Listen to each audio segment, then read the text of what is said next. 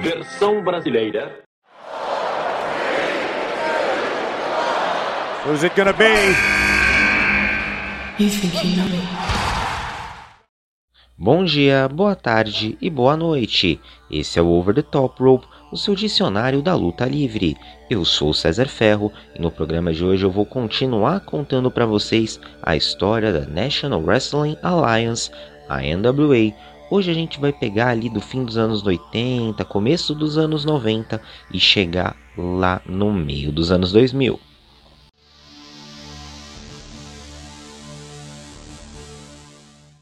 Já contamos que em 1980 a NWA se estabelecia como a principal concorrente para a WWF. E nesse contexto, a máxima da física continua funcionando muito bem, que é toda ação gera uma reação. O que eu quero dizer com isso? É o seguinte, nesse período era muito comum que uma companhia A, seja a NWA, seja a WWF ou até uma terceira, lançasse um novo show com o único intuito de competir com um show já estabelecido ou recém-lançado da companhia B. E isso funciona para alguns shows que existem até hoje e fazem muito sucesso. Vamos a alguns exemplos práticos. O Survivor Series ele foi criado para competir com o Starcade. O Bunkhouse Stampede foi criado para concorrer com a Royal Rumble e o Clash of the Champions foi criado para concorrer com a WrestleMania.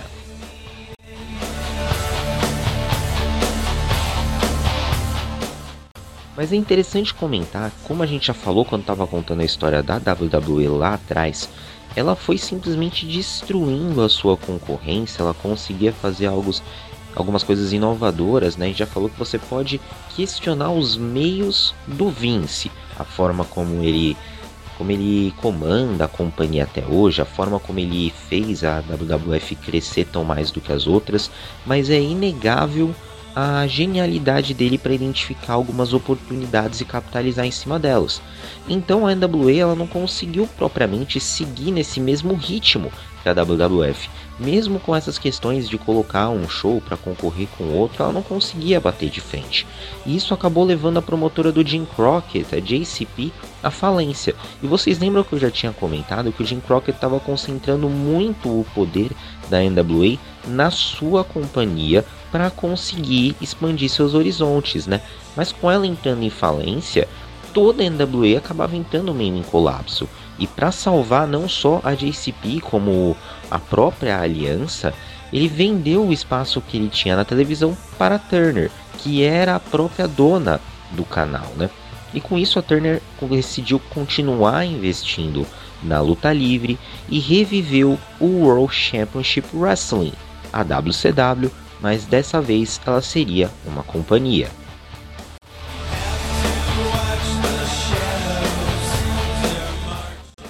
Principal cara da WCW, né, principalmente nessa primeira parte, os primeiros anos de existência da companhia, era exatamente o Ric Flair, que já era um já era um rosto da NWA por algum tempo, né?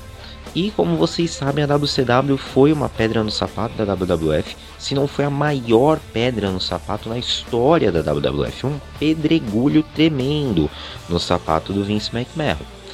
Muito em parte também pela forma como eles decidiram, como eu posso dizer, investir no negócio. Eles tinham o Ric Flair, que já era um um dos principais nomes da luta livre na época, mas eles investiam muito em jovens talentos. É algo parecido com a tática que a gente vê na AEW hoje em dia, por exemplo.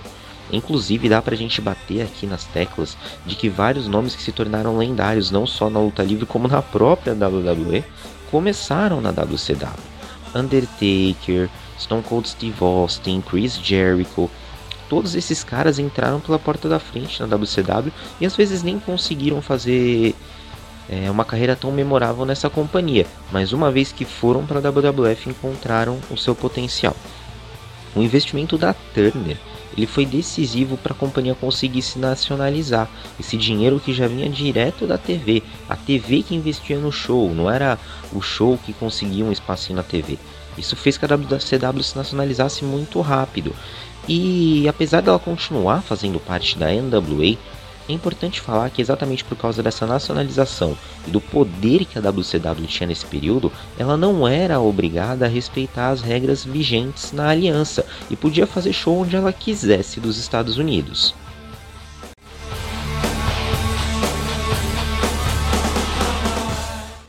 Vocês lembram também outra coisa que aconteceu, que era o fato da NWA ela ter surgido lá atrás com o intuito de como eu posso dizer, regularizar a luta livre nos Estados Unidos. Você ter uma bandeira, um cinturão mundial sobre vários outros cinturões regionais. Mas conforme a NWA foi perdendo força como aliança e como órgão controlador, digamos assim, da luta livre, vocês já viram que vários outros cinturões mundiais começaram a surgir e a WCW ganhou seu próprio em 91, sendo o Ric Flair o primeiro campeão após derrotar o Sting. Nessa época, o Nature Boy era considerado simultaneamente campeão, campeão mundial perdão, da WCW e da NWA. Só que ele acabou perdendo esse cinturão, né? Na verdade, esse cinturão. Deixa eu até explicar melhor. Esse cinturão ele acabou se rompendo, né? Virando novamente dois cinturões distintos, quando o Ric Flair foi para a WWF. Porque na hora que ele saiu da WCW, ele já perdeu automaticamente o cinturão mas apenas meses depois que ele já estava na WWF foi que a NWA tirou o cinturão dele. E após esse período, né, novamente a gente bate nessa tecla. A WCW era muito forte, enquanto a NWA ela ia se como eu posso dizer, se diminuindo, ficando menos importante. Então, por um, por um período de meses, o cinturão acabou ficando inativo, um ano mais ou menos. Ele ficou inativo, existindo apenas o cinturão da WCW. E aí, nesse, após esse período, a NJPW, a companhia japonesa, resolveu fazer um torneio para coroar o novo campeão. E em 93 a WCW definitivamente sairia da NWA.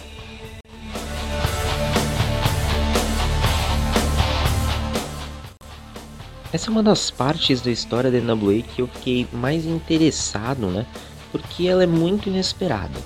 É, quando eu estava estudando, né, para fazer esse texto, estava fazendo minhas pesquisas, eu realmente olhei isso e falei, nossa. Então acho que é uma parte que vocês também vão achar bem interessante, né? Sem pensar que em 93 a WCW sai da NWA e com isso uma outra grande empresa, essa daí já mais do circuito indie, ela ganha um como eu posso dizer, um protagonismo ainda maior. Ela já era uma das principais, uma das mais populares fora do circuito principal da luta livre, mas com a saída da WCW ela se torna basicamente o carro-chefe da NWA, né? Que é a Eastern Championship Wrestling. Que você não pode, não estar tá lembrando, né, do nome dela, não tá reconhecendo, mas na verdade você conhece ela muito bem. Porque o que acontece? Após a saída da WCW, eles que se tornaram responsáveis por organizar um torneio para coroar o novo campeão mundial dos pesos pesados da NWA. E o Shane Douglas foi o vencedor e acabou fazendo algo assim totalmente inesperado. Eu aposto com você que se fizessem um bolão para descobrir quem seria o campeão e o que aconteceria depois disso, eu te dou total certeza de que ninguém, ninguém acertaria ele jogou o cinturão fora e disse que ele não queria ser o campeão de uma companhia que havia morrido sete anos antes, que é exatamente contra a JCP virou WCW, quando ela faliu, a gente comentou já lá atrás no começo do programa. E a partir daí ele se autoproclamou campeão mundial da ECW. Por isso que eu disse que você já conhecia a companhia. A Eastern Championship Wrestling, a partir do momento que ela sai da aliança, né? Logicamente não dava para permanecer na aliança depois disso, né? Ela troca de nome e ela se torna a Extreme Championship Wrestling, que aí eu tenho certeza que você conhece.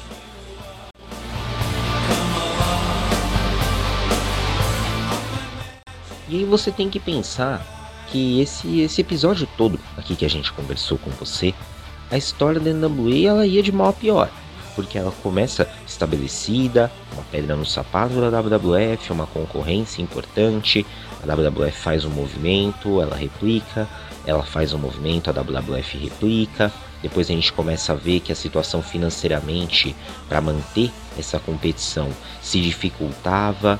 Jim Crockett tem que vender o seu espaço na televisão, a JCP fale, surge a WCW, há um novo gás nessa disputa, há um É, começa até as Money Night Wars, que a gente não, não entrou tanto nesse assunto aqui. É, só que a WCW cresce demais, ela resolve sair, ou seja, a solução inicial para os problemas da NWA se torna um novo problema, surge uma nova solução que seria a ECW vira um novo problema. Então as coisas, a partir da saída da WCW, você pode dizer isso, mas eu diria até antes. Acho que o surgimento da WCW já mostra que as coisas estavam muito difíceis para a NWA.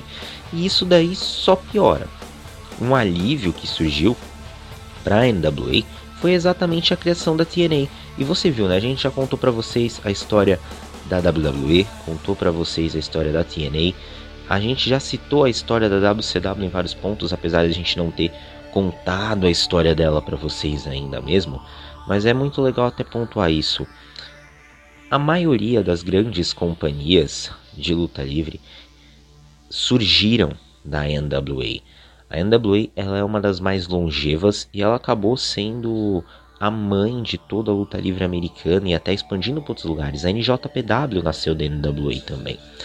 E a TNA não é diferente. Ela surge em 2002 né, e ela não é parte oficial da aliança, mas por muito tempo ela teve poder criativo sobre os cinturões. Inclusive até hoje mesmo acabei de ver no Instagram, no Impact Wrestling, o R-Truth se tornando campeão da NWA lá no começo dos anos 2000. Vídeos meio aleatórios, pode procurar lá nas redes sociais do Impact. Então, né, a TNA ela surgiu como uma, uma nova opção para a NWA por um período. Mas em 2005 um novo capítulo ruim começava para a NWA e é onde ela começa a mudar de formato da Aliança para Luta Livre, começa a ser assumida por um corpo diretivo e é a partir daí que a gente vai começar a conversar na próxima semana.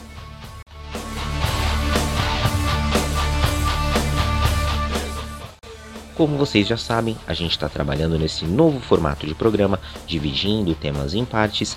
Fica mais fácil, consigo soltar o programa para vocês mais cedo. Esse daí está saindo uma semaninha para outra. Provavelmente semana que vem tem um novo programa também. E também fica um programinha mais fácil para você escutar, mais curto, mais compacto. Dá para manter também aquele suspense para a próxima edição. E também, hoje é dia dos pais, então não ocupa muito seu tempo, você pode passar mais tempo aí com seu paizão quem sabe até apresentar a luta livre para ele, ou quem sabe foi ele que apresentou para você. Você pode continuar acompanhando os nossos conteúdos pelas redes sociais, arroba no Instagram e no Twitter também. E é claro, aqui no podcast, os principais tocadores Spotify, Apple Podcast, Anchor. Você sempre pode acompanhar nosso conteúdo. E a gente volta com a terceira parte da história da NWA no próximo programa. Então, até lá!